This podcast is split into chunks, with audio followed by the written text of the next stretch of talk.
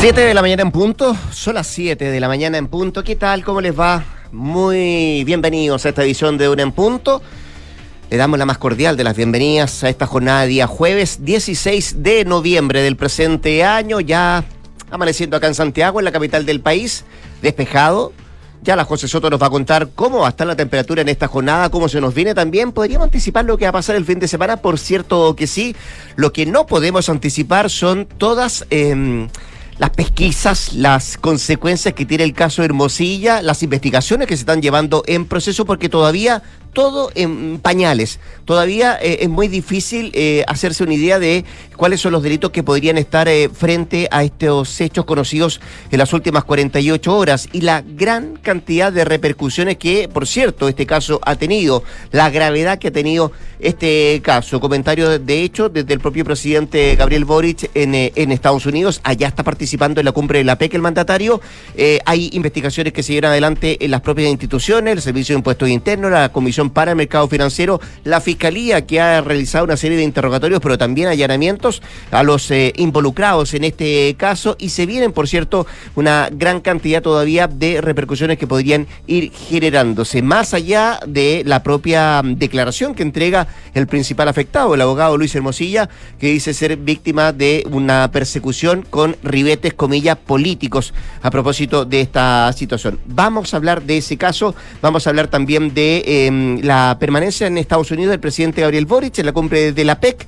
Eh, ¿Qué significa esto? La reunión con Xi Jinping del presidente Joe Biden Vamos a hablar también del presupuesto eh, y de un hecho lamentable ocurrido ayer en Pedro Aguirre Cerda, de un ataque a una funcionaria de carabineros con una granada de mano por parte de antisociales en Pedro Aguirre Cerda. Ella está fuera de riesgo vital, fue visitada anoche por el eh, ministro del Interior subrogante Manuel Monsalve, que a esta hora, en un ratito más, iba a encabezar además, eh, a propósito de este caso, una reunión en el Palacio de la Moneda con las policías, la Policía de Investigaciones y también con carabineros para hacer frente a esta situación, mientras en paralelo no hay uno, sino que varios parlamentarios que están pidiéndole al gobierno que se lleve adelante o al menos se mm, estudie la posibilidad de decretar un estado de excepción nacional. María José Soto, ¿cómo te va? Buenos días. Buenos días, ¿cómo estás tú? Bien, pues aquí estamos.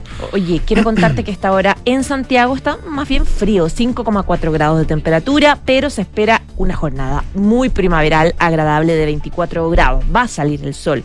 Mañana vamos a tener como una especie de ventana fría, 18 grados, va a estar nublado durante todo el día, pero pensando en el fin de semana, la verdad es que la cosa se ve bien calurosa, porque el sábado 23 grados, el domingo vamos a estar coqueteando con los 30 grados, 29, 28. Esa es más o menos la tónica del fin de semana, que se va a extender incluso pensando en los primeros días de la próxima semana. El lunes 29 grados. Así que claro, mañana va a estar helado, pero sale el sol con fuerza durante el fin de semana. Vamos a estar analizando temas, vamos a estar contándole detalles, por cierto, esta cita en la moneda del eh, ministro subrogante Monsalve con las policías. Vamos a estar con Consuelo Saavedra en un rato más y también con nuestro infiltrado. Hoy día, el caso Hermosilla por partida doble. Leslie Ayala nos viene a contar los ribetes judiciales de este caso y Carlos Alonso nos va a traer detalles de las primeras diligencias, las primeras em, investigaciones que lleva adelante el Servicio de Impuestos Internos. Eso en un rato más con nuestros infiltrados. Por ahora, cuando son las 7 de la mañana con 3 minutos, 7 con 3, le presentamos nuestros titulares.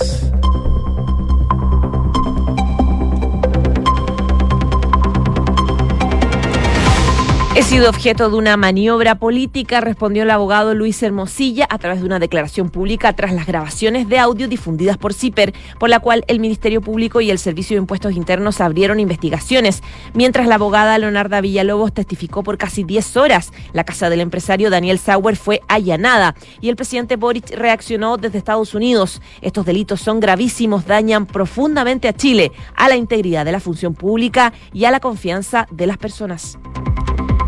Hoy parte la segunda y última jornada del mandatario en San Francisco en la cumbre APEC de Estados Unidos. Tiene contemplada una reunión con empresas del programa COPEP Wind Ventures y un encuentro con su par de Canadá, Justin Trudeau. El presidente se refirió al atentado también a la carabinera que fue atacada con una granada. El vil ataque de esta tarde a nuestra funcionaria de carabineros no quedará impune, escribió el mandatario.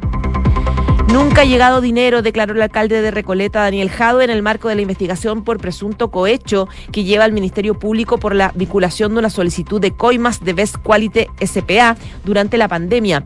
Luego, a través de su cuenta ex, indicó que siempre actuamos apegados a la ley. En la pandemia hicimos todo lo necesario para salvar vidas. Un grupo de legisladores dio a conocer una declaración pública en la que piden al ministro de Educación, Nicolás Cataldo, reformular la implementación de los recintos SLEP a través de modificaciones a la Ley Nueva de Educación Pública. En el marco de la PEC, el presidente de Estados Unidos, Joe Biden, y el mandatario Xi Jinping se reunieron con escasos avances en las cuestiones que han llevado a ambas naciones al borde del conflicto. Después de una conversación de más de cuatro horas, acordaron controlar el tráfico de fentanilo y retomar la comunicación en materia militar. El Consejo de Seguridad de la ONU adoptó una resolución en la que pide pausas humanitarias inmediatas y urgentes de varios días en la guerra entre Israel y Hamas para permitir que la ayuda que se necesita llegue a la población civil de Gaza. Las instrucciones indican un número suficiente de días para un acceso humanitario pleno, rápido y seguro. Y hoy a las nueve y media de la noche, La Roja se enfrentará a Paraguay en el marco de la clasificación al Mundial del 2026 en el Estadio Monumental. La selección chilena se encuentra en la octava posición con cuatro puntos, mientras que los contrincantes están en el séptimo puesto con el mismo puntaje, pero con mejor diferencia de goles. Siete de la mañana, seis minutos. Créame que no paran de generarse reacciones, de mm, conocerse efectos producto de este caso, el caso Hermosilla, el de los audios divulgados dando cuenta de supuesto pago de coimas a funcionarios del Servicio de Impuestos Internos, también de la Comisión para el Mercado Financiero, con el fin de obtener información privilegiada. A ver, partamos por estas mismas instituciones. Bueno, eh, tanto en el servicio como en la propia eh, Comisión para el Mercado Financiero se llevaron adelante investigaciones internas. Eh, la Fiscalía, además, a cargo de este caso, allanó la casa de uno de los involucrados e interrogó a la otra abogada que aparece mencionada en estos audios, hablando en los audios que fueron divulgados por CIPER Chile. Y en paralelo, además de lo que están haciendo la Fiscalía, el Ministerio Público, el Servicio de Impuestos Internos y también la Comisión para el Mercado Financiero, el Consejo de Defensa del Estado abrió una carpeta para indagar este escándalo para buscar responsabilidades eh, que, si la hubieran, eh, verificando de alguna manera todos los antecedentes eh, que se han ido conociendo. Es lo que se plantea por parte del presidente del Consejo, Raúl Letelier, quien ayer abordó este escándalo que se generó tras la filtración del audio y designó a dos abogados para acceder a los antecedentes y al eh, desarrollo de la investigación penal abierta por parte del Ministerio Público. ¿Cuál es el propósito de lo que busca acá con esto el Consejo de Defensa del Estado? Bueno, verificar cuáles son los antecedentes que existen, verificar también cómo va avanzando esta investigación para tomar las decisiones que correspondan, decía Letelier, y sobre la sensación de desconfianza que genera este hecho en las instituciones del Estado, el propio presidente del Consejo sostuvo que es una situación generalizada que ocurre no solo acá en nuestro país, sino en el mundo, y el hecho de que exista en muchos lados da cuenta de que es un fenómeno que hay que mirar con mucha detención. Eran parte de las declaraciones que entregaba ayer el propio presidente del Consejo de Defensa del Estado. Ayer, en tanto, personal del OS7 de Carabineros también realizó un allanamiento en la casa de uno de los involucrados, Daniel Sauer, eh, que aparece en, este, en estos eh, audios polémicos. ¿Qué hicieron en la casa? Bueno, llegaron a la calle San Damián y Las Condes, donde se llevaron computadores, documentos, también armas, y dicen que todo esto se trata de evidencia de interés investigativo y que fue autorizado por el cuarto juzgado de garantía son solo parte de todas las investigaciones, de todas las reacciones que se han ido generando por este caso. Insisto, hay investigaciones internas que lleva el propio Servicio de Impuestos Internos, también lo que está haciendo la propia Comisión para el Mercado Financiero, pero más importante será saber cuál es el camino que toma la propia Fiscalía que lleva adelante este proceso. Hay cuatro fiscales que están eh, trabajando de cabeza en eh, la investigación. ¿Será rápida? ¿Será lenta? Son muchas preguntas que todavía están abiertas. Una de esas preguntas, saber qué efecto tiene esto, la respondió de Estados Unidos el propio presidente Gabriel Boric que se hizo cargo de este caso. Sí, respondió a través de su cuenta de ex, ex Twitter, donde él, claro, decía que eh, llegando a San Francisco para participar en la cumbre de APEC, veo los detalles graves de estos hechos investigados por CIPER. Dice él, delitos como los que se sugieren en el reportaje son gravísimos y dañan profundamente a Chile, a la integridad de la función pública y a la confianza de las personas, dijo el mandatario. Él planteaba que no van a escatimar esfuerzos en esclarecer los hechos, en y sancionar a quien corresponda. En paralelo, él dice que hay que seguir avanzando en proyectos como la ley anti-evasión, el de inteligencia financiera, que levanta, el que levanta también el secreto bancario en caso de conductas eventualmente delictuales. Dice que es fundamental combatir la corrupción y que es tarea de todos y tenemos que ser implacables en enfrentarla.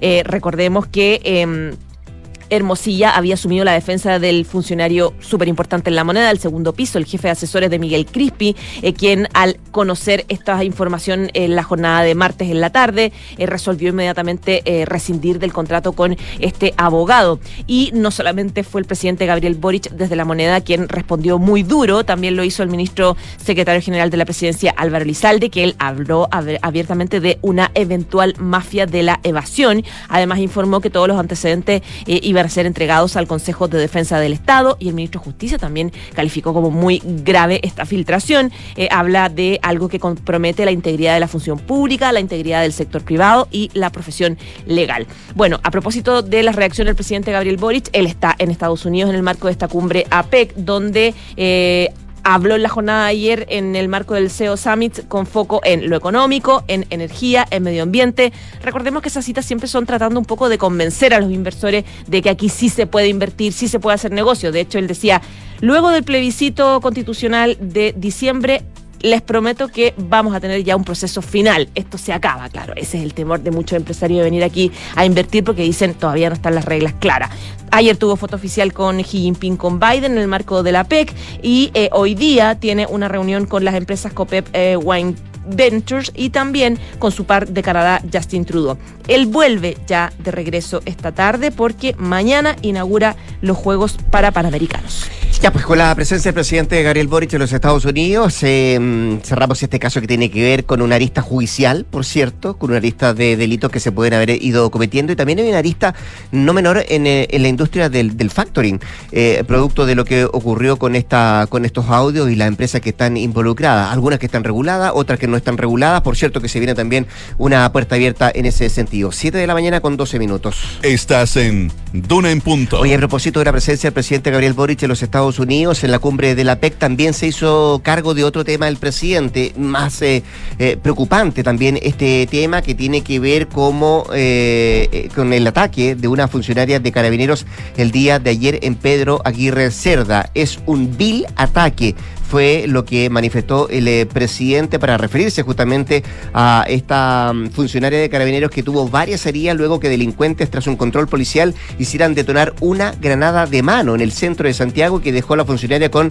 heridas em, producto de las esquilas y también al autor de esta detonación fallecido por disparos que propinó personal de carabineros. El vil ataque de esta tarde a nuestra funcionaria de carabineros no va a quedar impune. Eh, fue lo que escribió el presidente Gabriel Boric. Me comuniqué con la vicepresidenta Toá para conocer los detalles del caso y nuestros equipos ya están prestando toda la colaboración necesaria, fue lo que dijo el mandatario desde los Estados Unidos. El hecho además generó que varios diputados acá en el país levantaran la voz pidiendo un estado de excepción eh, constitucional a nivel país el PPD Raúl Soto, ¿te acuerdas tú, José, que ya lo había manifestado en días anteriores esta posibilidad? Bueno, pero ayer fueron otros más, otros diputados que se sumaron al pedido que estaba haciendo el propio Raúl Soto. estaban tramitando el presupuesto 2024 cuando los parlamentarios pidieron suspender la sesión de sala para convocar a una reunión de comités y formular un pronunciamiento público respecto a esta última eh, agresión sufrida por esta funcionaria de carabineros. En tanto, en la moneda, a esta hora, el ministro del Interior subrogante,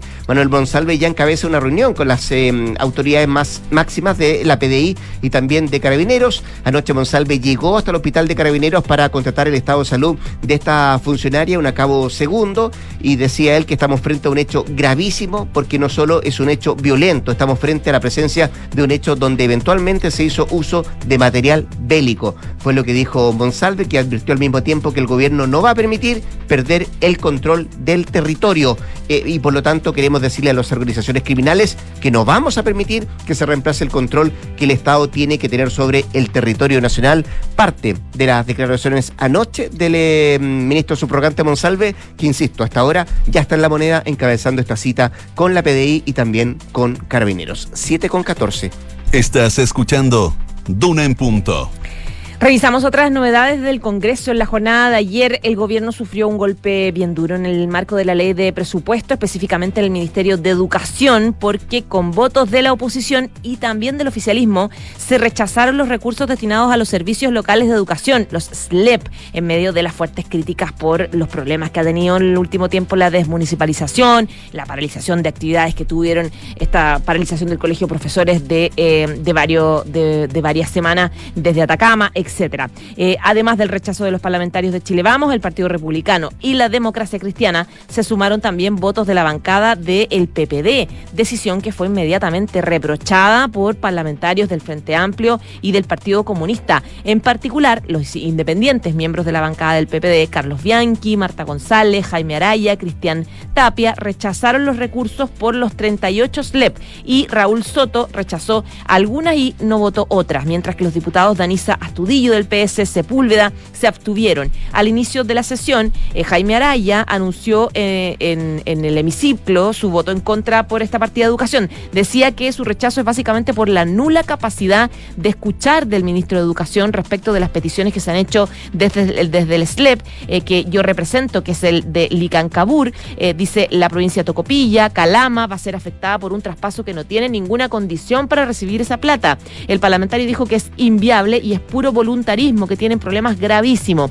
La diputada Serrano, del Partido Comunista, que es de la Comisión de, eh, de, Educación, dijo que lo que ha pasado en la jornada de presupuesto, sin duda creo que debe llamar la atención a toda la ciudadanía, porque quienes ayer rajaron vestiduras hablando del fortalecimiento de la educación pública, le dieron vuelta la cara al país. Es decir, luego de esta votación, quedaron bien peleados en el oficialismo traspié en educación, ya había habido, también un traspié en eh, materia de seguridad, todavía les queda debatir varias partidas los eh, parlamentarios, hasta el jueves en la noche tienen eh, plazo, incluso podría alargarse para el viernes y después todo esto, todo lo que aprueben los diputados pasa al Senado, 7 con 16. Estás escuchando Duna en punto. Vamos por un momento a Medio Oriente. Seis semanas después del inicio de la guerra en Gaza, el Consejo de Seguridad de Naciones Unidas se reunió para respaldar una resolución que pide pausas humanitarias prolongadas urgentes para permitir el acceso de la ayuda humanitaria al territorio en conflicto. La votación de anoche superó un punto muerto en el que se produjeron cuatro intentos fallidos de adoptar esta resolución. Malta redactó el texto que pide corredores humanitarios en toda la franja de Gaza e insta a la liberación de todos los rehenes por parte del grupo Hamas.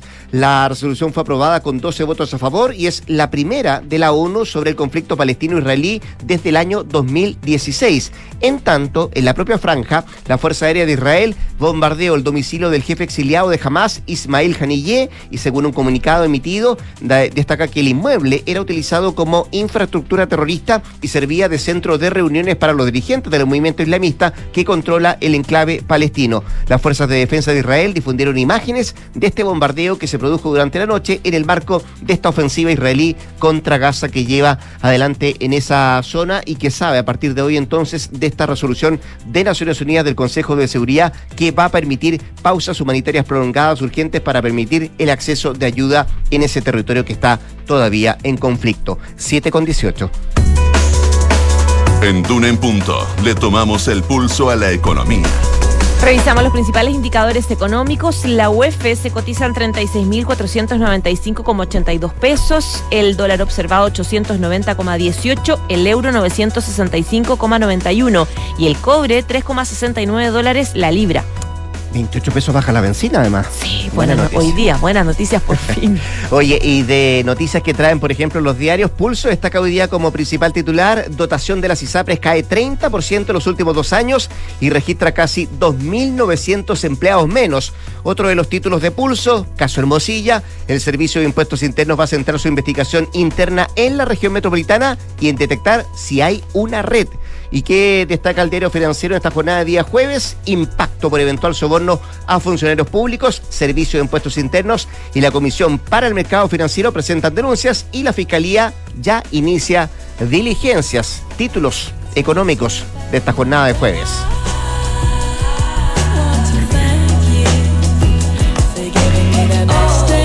Esto es Daido, que firmó un nuevo contrato discográfico con Warner Chappell. Esta canción es Thank You, muy conocida por todos. Y este nuevo contrato incluye una nueva canción y nueva música para ella, o por lo menos es lo que dice esta cantante que alcanzó el éxito mundial con su álbum debut de 1999, No Angel. Está encantada, dijo, de trabajar con este sello que la apoyó desde el comienzo de su carrera. La compositora ha escrito éxitos para Britney Spears, para Rihanna y el grupo Fightless. Eh, y lanzó su último álbum, que Still on My Mind, en 2019 eh, y admitió que se siente ya feliz para partir con cosas nuevas. Mira tú, ¿ah?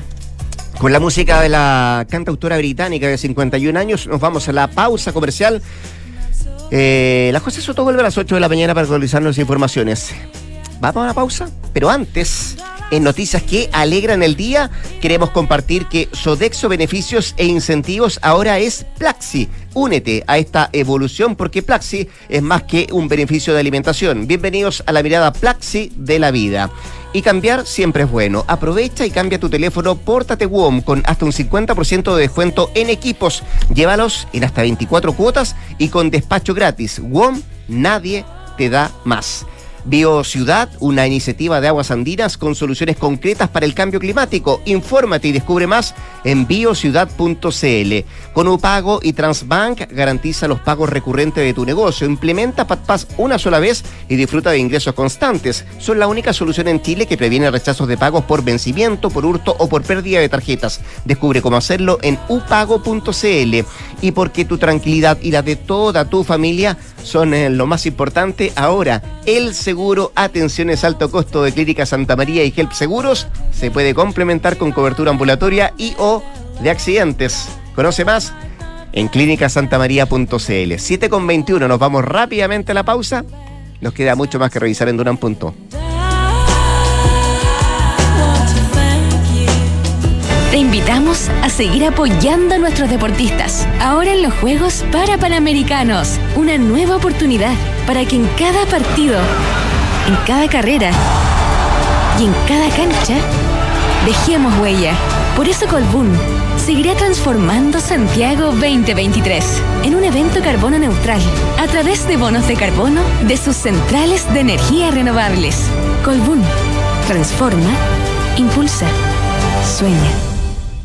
Equipo, tenemos que aumentar la productividad y reducir costos. ¿Alguna idea? Podríamos crear una reunión para reunirnos a discutir cómo aumentar la productividad. Eso. ¿Y cómo ahorramos? Mm, ¿Podríamos cambiar el proveedor de papel higiénico? Perdón. La mejor manera de ahorrar y aumentar la productividad es con Defontana, el ERP líder que integra ventas, contabilidad, recursos humanos y mucho más. Da el paso ahora en defontana.com y crea hoy tu cuenta gratis. Defontana, pensemos digital. ¿Sabías que el seguro Atenciones Alto Costo de Clínica Santa María y Health Seguros se puede complementar con cobertura ambulatoria y o de accidentes? Contrata y conoce más en clínicasantamaría.cl. El riesgo es cubierto por Health Seguros de Vida sea Las condiciones generales se encuentran depositadas en la Comisión del Mercado Financiero bajo el código POL 3 2017 0001. Hay un lugar donde se conectan todas las cosas buenas de volver a trabajar. Comodidad y ubicación espacios y flexibilidad, seguridad y privacidad. Un lugar donde se conecta lo mejor de cómo se hacían las cosas y de cómo se harán. Un lugar donde todo encaja, todo fluye y todo funciona. Office Hub Costanera, donde todo se conecta. ¿Y tú, ya elegiste el Hub como tu nuevo lugar de trabajo? Descubre más en officehubcostanera.cl. Los fondos mutuos que buscas para cumplir tus objetivos están en Scotia, premiados este 2023 por Morningstar y Premio Salmón, por su sólida gestión con asesoría experta y trabajo colaborativo para tus metas de inversión. Hazte cliente y dale un impulso a tus proyectos. El clima está cambiando, volviéndose impredecible con inundaciones y aluviones cada vez más frecuentes y extrema sequía en la región metropolitana. Pero en Aguas Andinas creamos BioCiudad, una iniciativa para dar soluciones concretas frente al cambio climático. Hemos construido nueva infraestructura para la ciudad y hoy seguimos avanzando, impulsando el uso de nuevas fuentes de agua para entregar nuevas soluciones a Santiago, para que el cambio climático no cambie tu vida. Infórmate en biociudad.cl. Esto es Duna en Punto con Rodrigo Álvarez. Son las 7 de la mañana con 24 minutos, 7 con 24. Seguimos acá al 89.7 haciendo de una en punto. ¿Qué consecuencias puede tener desde el punto de vista judicial, desde el punto de vista jurídico el caso Hermosilla? ¿Qué tan rápida también puede ser la investigación que lleva adelante, por ejemplo, el Ministerio Público? ¿Qué delitos podríamos o podrían enfrentar las personas que están involucradas en este caso? Bueno, son preguntas varias que queremos conversar eh, con nuestro invitado, hasta ahora acá en Punto, el abogado penalista y académico, además de la Universidad Diego Portales, Cristian Riego. Cristian, ¿cómo te va? Buenos días, muchas gracias por atender la llamada de Duna. Buenos días. Oiga, Cristian, eh, grabaciones eh, como la que hemos conocido se pueden utilizar como prueba en un juicio y cuán importante es tener la certeza de quién fue el que grabó el audio, el que grabó esta conversación? Bueno, eh, en principio eh, es indispensable saber cuál es el origen de la grabación para precisamente estimar y el día de mañana discutir si esa grabación es legítima, es lícita. Eh, no sabemos todavía quién, cuál es el origen, tenemos solo algunos datos, mm. eh, pero si ese origen es una persona de las que participó en la grabación, que es lo que aparentemente todo indicaría que es, que está abogada, digamos, eh, fue ella la que grabó, eh, en principio entonces esa grabación sería ilícita, porque sería una grabación de una conversación en la que ella tomó parte, mm. y por lo tanto no habría una intromisión en la intimidad de esas personas, sino que más bien habría una violación de la confidencialidad. Perfecto. De la discreción mm. que se espera de una persona con la que uno conversa, ¿cierto? ¿Y cuándo sería eh, ilícita? Perdón. ¿Y cuándo sería ilícita? Por ejemplo, sería ilícita si es que eh, podría ser ilícita, o más bien requeriría una autorización judicial, si es que la grabación hubiese sido hecha por la policía. Por ejemplo, a través de un mecanismo que estuviese instalado ahí en la oficina para grabar, o que la policía, por ejemplo, hubiese llegado a un acuerdo con esta señora para que ella, digamos, hiciera esta grabación para continuar la persecución adelante. ¿Cierto? Cuando usted habla de un policía, Cristian, está hablando de un funcionario público, ¿no? Claro. Y eso está regulado. Claro, no, no, no, está así de detallado regulado, pero es claro que las intercepciones telefónicas... Se lo, se lo pregunto eh, solamente para adelantar, porque eh, eh, ayer escuchaba opiniones de diversos abogados también, y es bien discutible eso, de qué tan lícito o ilícito puede ser esto. O sea, a mí me parece que si es una grabación, estas cosas siempre tienen un, nivel de discusión, pero yo diría que si es una grabación entre... entre mm, personas que participan de una conversación, yo diría que dentro de lo que se puede decir es bastante claro mm. que eh, eso no sería ilícito, especialmente ah, porque hay dos, dos elementos, digamos. Por una parte, es una persona que está participando en la conversación y por lo tanto la, la información la, esa persona la podría revelar de cualquier modo. Si yo le cuento a usted algo, ¿cierto? Yo confío en que usted no lo revele. Mm pero si usted lo revela, yo no puedo decir que usted se involucró en mi intimidad. Yo le puse esa información en su, en su poder y esperé que usted no la revelara, y si usted la revela, hay una vulneración de la discreción, pero no una vulneración de la intimidad. Ahora, eh, además aquí hay otro factor que es necesario considerar, que es que es una información relativa a un delito que se está planeando cometer, ¿cierto? Como sería esto de sobornar a un funcionario público eso hace que haya lo que se llama un interés prevalente, un interés público prevalente que, eh, aunque se afectara la, la intimidad, eh, haría que fuese superior, digamos, este interés público respecto del interés de protección de la intimidad. Por lo tanto, yo creo, y, y, todas las opiniones que he escuchado hasta ahora eh, son bastante claras en el sentido de que si la grabación proviene de la persona, eh, no habría eh, mayor espacio a una ilicitud. Ya, perfecto. Como digo. dicho en cambio, si proviene de un tercero, un tercero, la situación cambia. Ya, eh, y por lo mismo. Si ese tercero contara con autorización judicial, de nuevo estaríamos en un escenario de ilicitud. Ya, eh, eh, dicho eso, Cristian eh, Riego, estaba hablando con el abogado Cristian Riego, y, cuando se pone en la balanza, por ejemplo, el interés público de un funcionario público entrometido en, casos de corrupción, en este caso, por ejemplo, personas que podrían estar involucradas en el servicio de impuestos internos, versus la privacidad, ¿qué, qué prevalece, Cristian? A ver, si se trata de una grabación hecha por la policía o alguna otra agencia pública.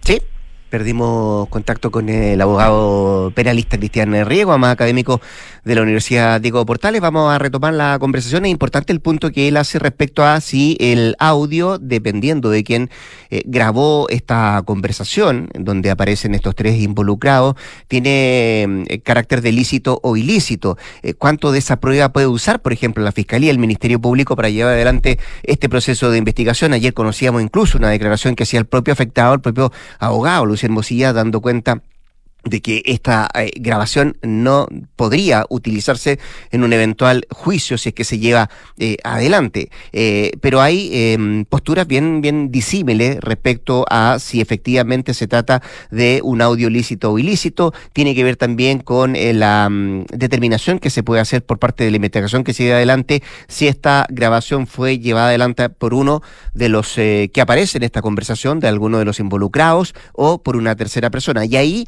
lo que nos explicaba Cristian Riego tiene que ver también eh, con la importancia de si es un funcionario público, si es un carabinero que se puso de acuerdo con alguien que estaba dentro de esta conversación para permitirse esta grabación. Todo eso por ahora eh, todavía está en ese, en ese proceso. Yo le preguntaba de hecho a, Cristian eh, el tema de, mm, de si efectivamente cuán importante es el hecho de que en esta conversación o en esta misma grabación qué es lo que pesa cuando uno pone la avanza o el interés público o la privacidad de las personas que están al interior de esta conversación o que se conoce esta conversación producto de la divulgación de este de este audio eh, hay cuestiones también desde el punto de vista de cuánto le puede servir a la propia fiscalía al propio ministerio público elementos que están dentro de esa propia conversación para mm, ponerlos dentro del, del proceso de investigación que se pueda llevar adelante. Hay otras preguntas que algunos se hacen, si tiene importancia o no, y qué diferencia hace, por ejemplo, desde el punto de vista jurídico, que aparentemente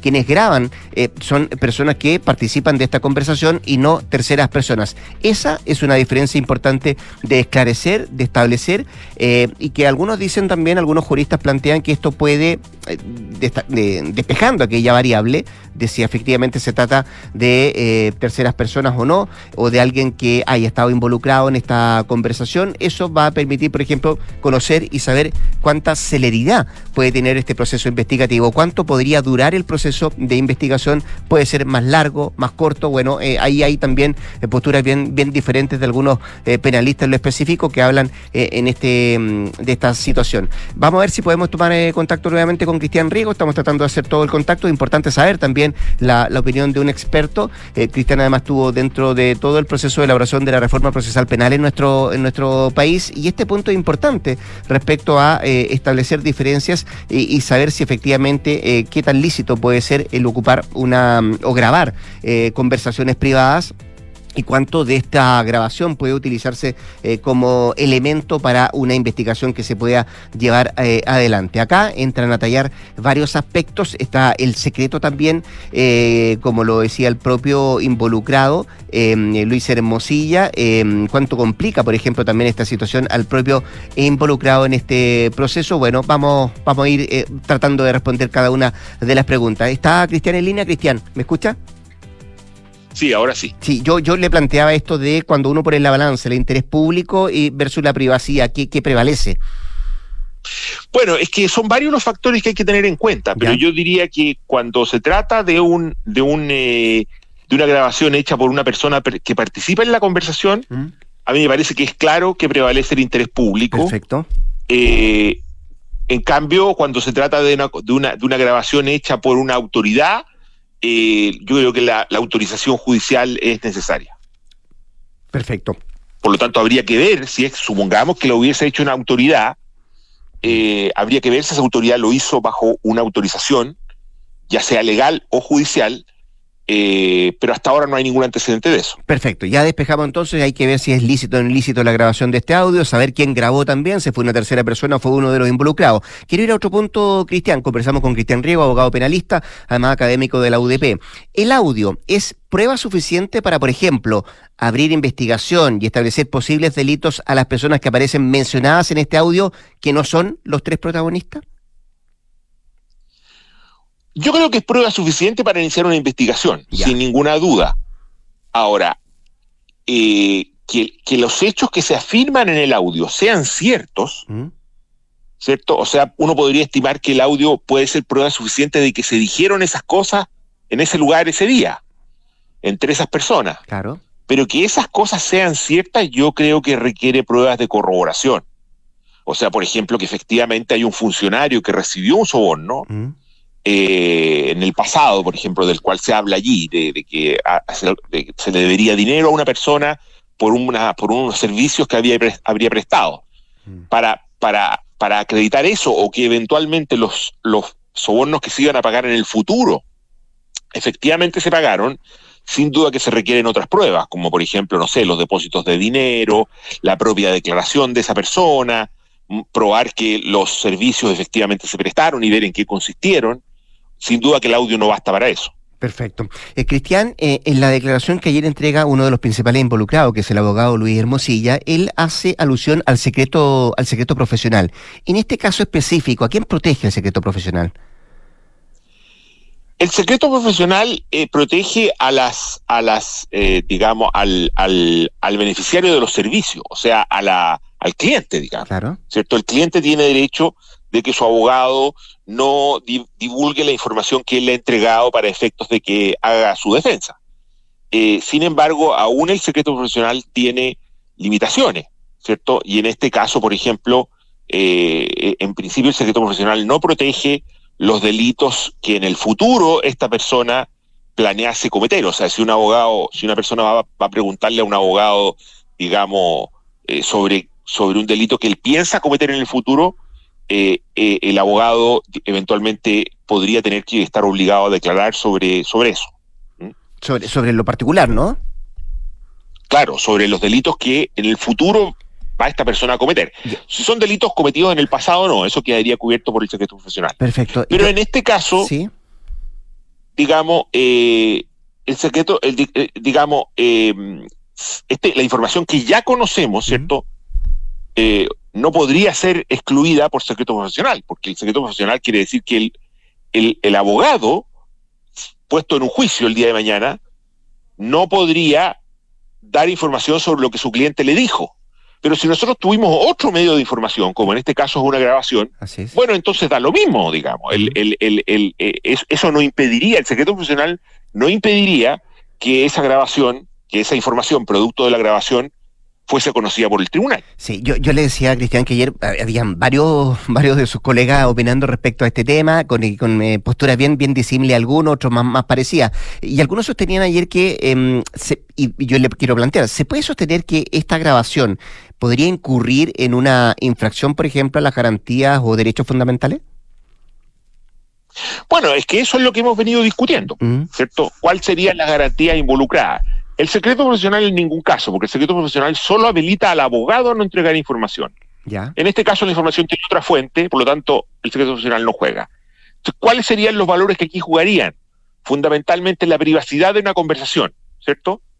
Pero si como yo le comentaba, si la privacidad de esa conversación eh, fue, digamos, si la conversación fue grabada por un presente, no hay privacidad porque la información fue entregada voluntariamente. Mm. Solo hay vulneración de la discreción, no de la privacidad. No hay expectativa, porque esto se regula bajo el sistema, digamos, de, lo que se llama las expectativas. O sea, yo esperaba poder conversar en privado. Pero si yo le cuento a usted algo, ¿cierto? Yo mismo estoy levantando esa, esa privacidad, porque le estoy yo entregando la información. Y lo que estoy esperando, la expectativa entonces cambia, una expectativa de discreción. Eh, y esa expectativa, eh, queda en manos de suyas. Si yo le mm. cuento a usted algo, yo estoy confiando en lo que usted no lo va a revelar. Si el día de mañana lo revela, yo no puedo decir que usted violó mi privacidad. Usted violó la confianza que yo puse en usted. Por lo tanto, no hay privacidad. Y ahí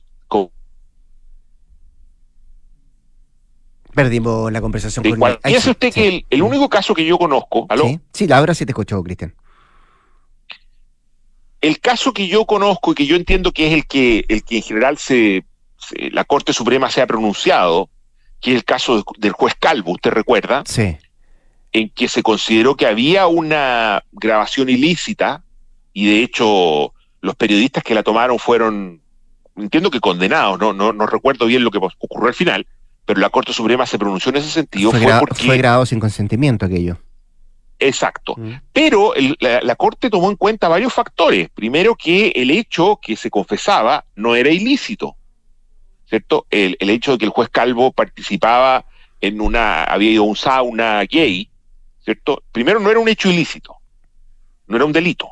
Y en segundo lugar era un hecho de connotación sexual, propio de la vida privada de esa persona, ¿cierto? Sí. En cambio aquí tenemos una circunstancia completamente distinta.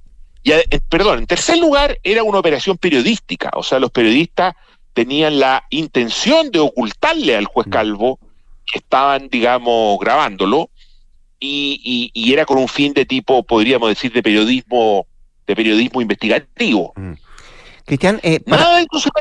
Sí, Cristian, eh, para ir terminando, eh, y debido a su, o quiero, quiero basarme un poco en su experiencia, ¿usted ve un proceso largo, corto, de mediano plazo en esta investigación respecto a este caso? Como primera pregunta. Y segundo, el catálogo de delitos que podrían estar presentes en esto, ¿desde dónde va? ¿Desde una coima, cohecho, estafa? ¿Para dónde va? Mire, lo que pasa es que yo creo que sabemos poco todavía para estimar esto. Ya. Porque yo veo dos escenarios principales. Un escenario es que eh, el abogado eh, y estas personas que estaban conversando en realidad estuviesen blufeando, lo cual es perfectamente imaginable eh, y, y, posible. Mm. O sea que estuviesen, digamos, en realidad hablando y consiguiendo dinero del cliente a partir de una excusa que, que, que, a veces ocurre, digamos, en que el abogado le dice necesito dinero para coima, pero en realidad ese dinero se lo queda a él, ¿cierto? Y está exagerando sus influencias y sus capacidades de influenciar a las autoridades. Eso yo creo que es posible y se trata de agencias aquí muy importantes como Impuestos Internos y la Comisión del Mercado de Valores, que yo no estoy seguro de que sean penetrables del modo en que el abogado dice. Si eso fuese así, sí. yo creo que la investigación no debiera ser compleja y probablemente podríamos estar en el ámbito de las estafas, digamos, ¿cierto? De un abogado deshonesto que se queda con dinero del cliente pretextando unas supuestas coimas. En cambio, si, si, hay de verdad, si este abogado de verdad tenía la capacidad de tener bajo su control eh, funcionarios públicos de esta importancia, ¿cierto? O sea, estamos hablando de impuestos internos y y la Comisión del Mercado de Valores, y hacerlo además de manera más o menos permanente, tener una especie de relación de clientela con estos funcionarios y pasarle cifras del monto que estamos viendo, 10 millones de pesos, una cuenta corriente de 100 millones de pesos para pagar coima. Mm. Yo creo que esa es una investigación más larga, más compleja y que puede involucrar a más gente además. Claro porque sí. habría que ver a qué otras personas les prestaba servicio estos supuestos funcionarios Incluso se habla de que habría precios de mercado, o sea, de que ellos venderían influencia a mucha otra gente. Probablemente esa investigación sería una investigación que se prolongaría en el tiempo e involucraría a muchas más personas. Perfecto, todo en pañales todavía. Cristian Riego, abogado penalista, además académico de la UDP, conversando esta mañana con Duna. Gracias, Cristian, que estés muy bien. ¿eh? Hasta luego. 7 con 41, vamos a la pausa. Conecta la gestión de tu empresa con Sapiens CRP y tu área de gestión de personas con Senda. Ambas soluciones de Fontana y su ecosistema de gestión empresarial. Integra todos los procesos de tu compañía en defontana.com. Y con Scotia Portafolios hay una alternativa de inversión perfecta para tu perfil, porque en Scotia hay expertos que van a diversificar tus inversiones de forma personalizada, trabajando la mejor estrategia para tus objetivos. Contacta hoy a tu asesor de inversiones Scotia. Di hola trabajar en un lugar donde todo se conecta, los equipos, las ideas, los espacios, experiencias, cafés y nuevos caminos. Dile hola al Hub, Office Hub Costanera. Y en la Finis forman en la excelencia. La carrera de ingeniería comercial tiene un sello en sostenibilidad. Es la única universidad de América Latina supporting institution de la iniciativa financiera ONU Ambiente, Universidad Finisterre, admisión 2024. Y los Juegos Parapanamericanos Santiago 2023 serán un evento carbono neutral, gracias a Colbún y los bonos de carbono de sus centrales de energía renovable. Nos vamos a la pausa, al regreso nuestros infiltrados, Consuelo Saavedra, acá en Duran Punto, hablamos por partida doble del caso Hermosilla, desde la lista judicial y también desde la lista de la investigación que lleva adelante el Servicio de Impuestos Internos. Estarán con nosotros Leslie Yala y Carlos Alonso. Vamos y venimos. Tenemos una noticia que queremos compartir contigo. El Sodexo Beneficios e Incentivos que conocías cambió y ahora somos Plaxi. Porque tu cheque restaurante siempre evolucionó y ahora es Plaxi. Para que disfrutes más de todos esos momentos que realmente importan. Descubre nuevas experiencias y no lo olvides, ahora somos Plaxi. Bienvenidos a la mirada Plaxi de la vida. Conoce más en plaxi.cl. Si son las 3 de la mañana y no llamaste a tu ex, cambiaste. Si dijiste el lunes empiezo y el lunes realmente empezaste, cambiaste. Si cambiaste el se me quedó la billetera por un yo pago, vaya que cambiaste. Porque cambiar está bueno. Aprovecha y cambia tu teléfono. Pórtate a WOM y aprovecha hasta un 50% de descuento en equipos. Llévalo en hasta 24 cuotas y con despacho gratis. WOM, nadie te da más. Bases y condiciones en WOM.cl. Te invitamos a seguir apoyando a nuestros deportistas. Ahora en los Juegos para Panamericanos, una nueva oportunidad para que en cada partido, en cada carrera y en cada cancha dejemos huella. Por eso Colbún seguirá transformando Santiago 2023 en un evento carbono neutral a través de bonos de carbono de sus centrales de energía renovables. Colbún transforma, impulsa, sueña.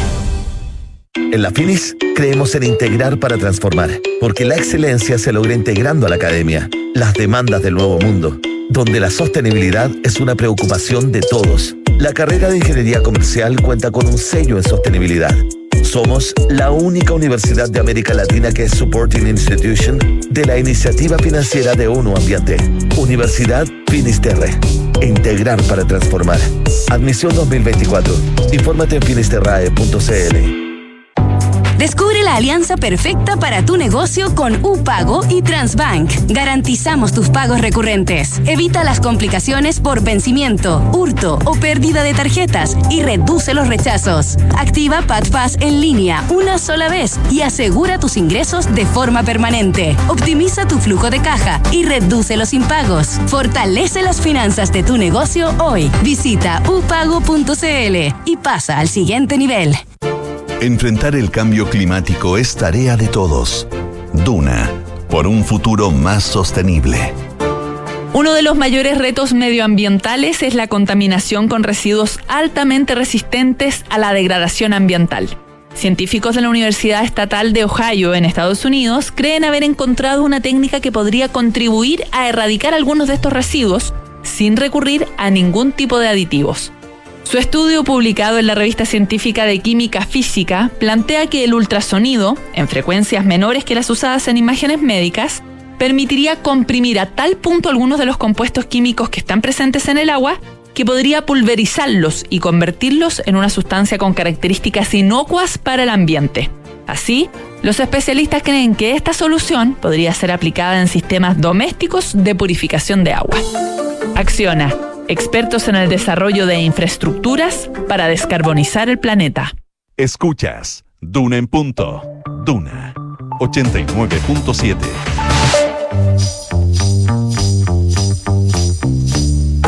Son los infiltrados en Duna en punto. Ya, pues tercera y última parte de este programa. Y es una parte más coloquial, la más interesante porque estamos con Consuelo Saavedra, la más mejor, como dice Leslie Ayala. Estamos con- y cada vez la más corta, me dice Ramón. Bueno, pero. Sí, es verdad. Sí, es verdad. Consuelo Saavedra, ¿cómo estás? Buenos días. Todas las anteriores, dices tú. Sí, obvio. Estamos con Leslie Ayala y con Carlos Alonso. ¿Cómo les Leslie va? Ayala, aclaremos, no Araya. Yo No, no. veo gente que, que Hasta se equivoca en redes sociales. Hasta No. patrolear. Hasta patrolear, te se equivocan. Encuentro Con- último, la por último. tupe. O sea, si por último, si me van a hostigar, que sepan mi apellido. Mi, mam- mi papito ahí. Leslie Ayala, acá Muy está bien. con Contigo, nosotros. Leslie. Vamos a hablar por partida doble del caso, por cierto, Hermosilla, ¿no? Sí, vamos a hacer un featuring con Carlita, así que. Carlitos va por el área, por el área. Económica. Featuring Carlos Alonso. Sí, Leslie Ayala. O al revés, Carlos Alonso featuring. Así es. Leslie. Carlos va por el, por el lado del servicio de impuesto interno y doña Leslie va por el lado judicial, ¿no? Investigación, Ministerio Público, Fiscalía. Vamos. Ya. Eh, se había abierto esta investigación por parte de la Fiscalía Oriente al conocerse estos audios a través de- del medio de comunicación CIPER, eh, una, una investigación penal que se confunde un poco porque algunos hablan eh, que está declarando o que se allanó eh, el domicilio de Daniel Sauer por el caso audios. Acá el audio es meramente el punto inicial de una investigación que va mucho más allá y que tiene que ver, como decía recién Cristian Riego, con una investigación de largo aliento en lo que se buscará finalmente establecer si todos los hechos que son develados en este audio, cuyo protagonista, uno de los protagonistas es el abogado penalista Lucho Hermosilla, perdón, Luis Hermosilla, y por otra parte la abogada eh, que aparece también acá mencionada y que ayer declaró durante 10 horas la fiscalía y hoy día continúa, Leonarda eh, Villalobos, si efectivamente estos presuntos pagos o coimas que tenían con funcionarios del Servicio de Impuesto Interno y también algún tipo de eh, vínculo con eh, Andrés Montes, quien trabaja, el ex fiscal, hijo también del ministro Carlos Montes, quien trabaja como fiscal en la Comisión para el Mercado Financiero, eran reales o finalmente, como también planteaba recién Riego en tu conversación, Rodrigo, se trata de un eh, blufeo o a- a- finalmente acciones que no tenían que, no se condecían con la verdad y que buscaban también otro tipo de delito que está normado en el, en el código eh, penal que tiene que ver cuando un abogado, por ejemplo, engaña a su cliente, en este caso solicitándole pagos de coima y, por ejemplo, que esas coimas, eh, en esta es una hipótesis, por supuesto, haya quedado en el bolsillo del propio abogado y no haya tenido los fines por los cuales se solicitó. Es un tipo Leslie, eso penal bastante eso. Bastante particular. Eso, claro, en el fondo sí, efectivamente había funcionarios a los cuales se coimeaba o eh, la plata en realidad era un engaño y la plata se la dejaban para ellos. Eh, porque por lo demás el abogado Luis Hermosilla, que tendrá que, eh, no sé, probar sus puntos también, él en este comunicado que sacó ayer dice que él nunca le ha ofrecido ni nunca le ha pagado a un funcionario público. Entonces... Eh, si es que efectivamente, eh, ¿para dónde, ¿para dónde iba esta plata? Si él mismo habla de la plata, ¿verdad? En, Claro. la- en- en los audios. Y lo otro que quería, eso sí, eh, dos cosas. Uno, que todo esto que tú describes, independiente de la investigación eh, madre, que es la que tiene que ver con cómo operaba la, mm, eh, el negocio del factoring y, el, y, y la corredora eh, que tenían, ¿verdad? Eh, lo- los Sauer y qué sé yo. Eh, ¿Por qué mencionas a Andrés Montes? Creo que es importante aclararlo en la CMF. ¿Por qué lo menciono? Porque él se refiere justamente a estas reuniones que, o a una reunión en particular que habría tenido con él, eh, dando cuenta que sería como su especie de contacto eh, con esta comisión, donde también eh, Sauer tenía eh, multas pendientes que pagar y por ende también es un funcionario que eh, va a tener que también salir a defenderse en el caso de que, porque él aparece mencionado con nombre y apellido, no así, el supuesto funcionario del Servicio de Impuesto Interno. No me, no me, sí, igual escuchando el audio, a mí no me parece que necesariamente, bueno, todo esto hay que investigarlo, que sea Montes, que es fiscal, en, eh, que es hijo además del ministro. No, y si que aparece sea- referido. Minuto 10 de la Aparece refer no, Minuto pero, 10 pero de la cuando grabación hablan, Sí. eh, sí, pero cuando hablan de la CMF, lo que dicen, después, más adelante, dice Hermosilla, y, y además le debemos plata a este, a, a este otro cabro eh, que, que se ha portado súper bien con nosotros en la CMF y que nos ha pasado un montón de información, como en súper buena onda. No me parece que bueno, habrá que ver, pero no me parece que Montes uno lo puede describir como eh, este cabro. No, no, hablan de, como de alguien más No, joven. en algún minuto, en Bueno, minuto- hay que, hay que despejarlo, obviamente, sí, pero... sí, en el minuto 10 de la grabación que lo menciona con eh, apellido y dice que hay una advertencia que Montes le hace a Sí, como si le hubiera entregado Sí, dice, yo no te lo debiera contar, pero te, cuen- pero te cuento esto, que también lo están investigando esto Exactamente, y ahí Claro. CIPER Mm. también lo vincula a una reunión por justamente en que tuvo más o menos en la misma fecha o la misma época eh, Hermosilla, eh, Leonardo Villalobos eh, solicitando la reunión a este fiscal de la CMF.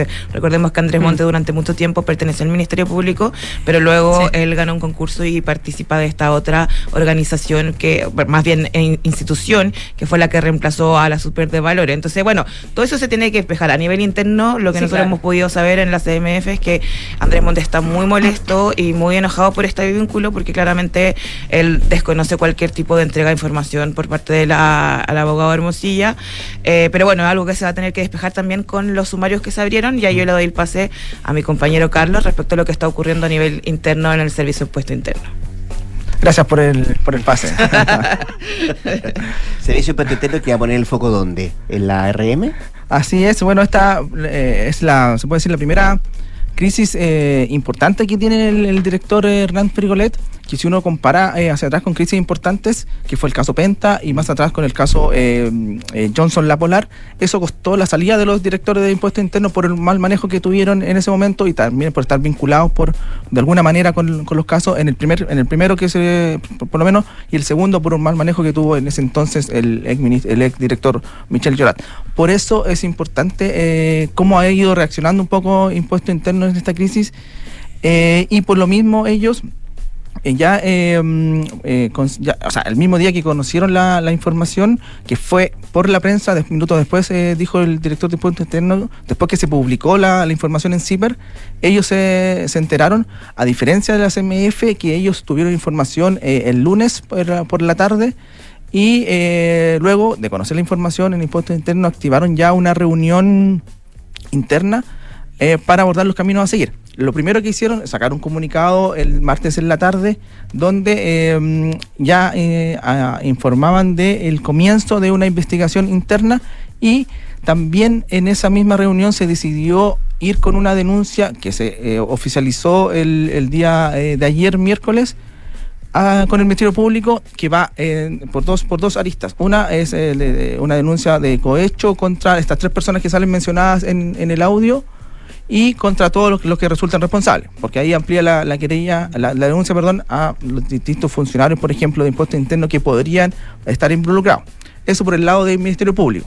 Y a nivel interno, ellos eh, mm, también iniciaron una investigación sumaria que tiene dos caminos. Uno es el sumario propiamente tal, que va a estar radicado en la región metropolitana, que eh, considerando que acá en- en la- en Santiago, en la región metropolitana, hay cuatro, hay cinco direcciones nacionales, que son en Santiago Oriente, Santiago Poniente, Santiago Centro, Santiago Sur y Santiago Norte, y también está la, eh, el Departamento de Grandes Contribuyentes. En todas esas áreas va a Que es estar... ahí donde iba, eh, a grandes contribuyentes era donde más iba la abogada. Claro, según lo que ella menciona en el audio. Según eh, lo mismo, lo que ella misma menciona, que se la pasa en grandes contribuyentes, dice. Claro, ayer se le pregunta al director de impuestos internos si el foco va- de la investigación va a estar radicada en, en grandes contribuyentes y él dice que va a estar radicada en, en la región metropolitana. Quizás como una fórmula también de no hacer un, un problema más interno, que va a haber un, un prejuicio donde están, eh, donde supuestamente están los funcionarios que podrían estar en esta red que se está investigando. Por eso él responde que va a ser más amplia la, la investigación. Y eso por el lado, por el lado in- interno. Él también eh, eh, se crea una comisión especial al interior de, de impuestos internos que va a estar a cargo de la subdirectora jurídica y el, y el subdirector de fiscalización para eh, estar como a, a- cargo de todos los movimientos que hubo y que hizo tanto la, la corredora STF y eh, Farclub, eh, para ver si ahí hubo movimientos extraños o qué cosa pasó. O sea, son esas dos aristas que va a tener impuesto interno en, en, en el proceso. que ellos tendrán un registro de quién ingresa a los sistemas, porque si, si una persona le pasa, esto, esto es una reunión de junio, imagínate todo lo que habrá o- ocurrido junio, entre junio y ahora, y antes también, pero si uno piensa específicamente en ese, en ese momento, eh, la, abogada cuenta que hace un par de días le eh, pasaron todos los RUT que se están investigando, ¿verdad? Que son 40 RUT o 40 y tantos RUT. Y mm, me imagino que debe ser más o menos fácil ver quién se mete al sistema, quién revisa eso en los computadores, en qué fecha, a qué hora. Sí, ellos plantean que hay una trazabilidad, precisamente un poco lo que, lo que tú mencionas, que hay una trazabilidad, de todos los movimientos que hay en el impuesto interno. En ese sentido, si es así, eh, si hubo alguna eh, alguna red de corrupción interna, lo deberían descubrir más o menos rápido, porque impuesto interno también es un, un- una institución que tiene sistemas bastante eh, tecnologizados. No debería ser muy, eh, si es que queda todo, si todo lo hicieron a través de los procesos co- tecnológicos, que es lo más probable, entonces él dice que eso no habría problema, que está todo, todo, eh, según lo que plantea Frigolet, eh, trazado. Entonces, en ese sentido, tendrían que generar eh, la- rápidamente la, la información. ¿Y la abogada está colaborando? Eso en Sí. realidad es una pregunta para, para la Sí, Leti. ayer declaró 10 horas y hoy día continúa desde las 10 de la mañana. O sea, uno Eh, asume que si habló de horas es porque, es porque está colaborando. colaborando, ok. Exactamente. Entonces, lo que se piensa a nivel de abogados es que ella se va a acoger a lo que se conoce como delación compensada, entregando obviamente ella primero todos los antecedentes para luego eh, acogerse a esta atenuante y así evitar eh, una pena mayor que el resto.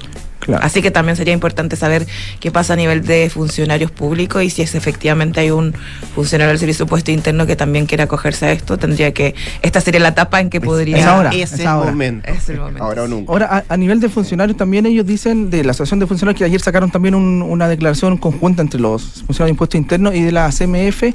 Ellos, bueno, además de obviamente condenar los hechos y que se investigue, también ponen un foco en las personas eh, que ellos lo llaman los que mm, corrompen, o sea, en sentido los que están pagando coimas. Mm. Sentido porque no estaba tanto el foco, según ellos, en las personas que, que incentivan, ¿no es cierto?, el pago a los funcionarios y ha estado más el foco en, en la- en- en los funcionarios públicos eh, propiamente tal. Y esto, por, por último, también se tomó la discusión del presupuesto, eh, porque justo cuando se, se conoció el martes en la tarde, se estaba discutiendo el presupuesto de Hacienda. Y en Hacienda está el presupuesto, ¿no es cierto?, de impuestos internos, donde eh, prácticamente hubo bastante crítica en los mayores recursos que se está pidiendo para impuestos internos, dada esta situación, y también se vio enredado también el pacto fiscal que eh, conlleva también un fortalecimiento a, a impuestos internos. Noticias todavía en, En desarrollo. desarrollo, claro. Todavía en Como desarrollo. siempre, en desarrollo todo. Leslie Ayala, Carlos Alonso, Consuelo Saavedra. que estén muy bien. Oye, lo esperamos, lo esperamos mañana. Mañana viene Carlos también. Carlos ¿no? viene mañana de Ah, nuevo. seguro. Ahí estaré. Ya. Ya nos vamos rápidamente porque se vienen las noticias acá en Duna y después de eso hablemos en off.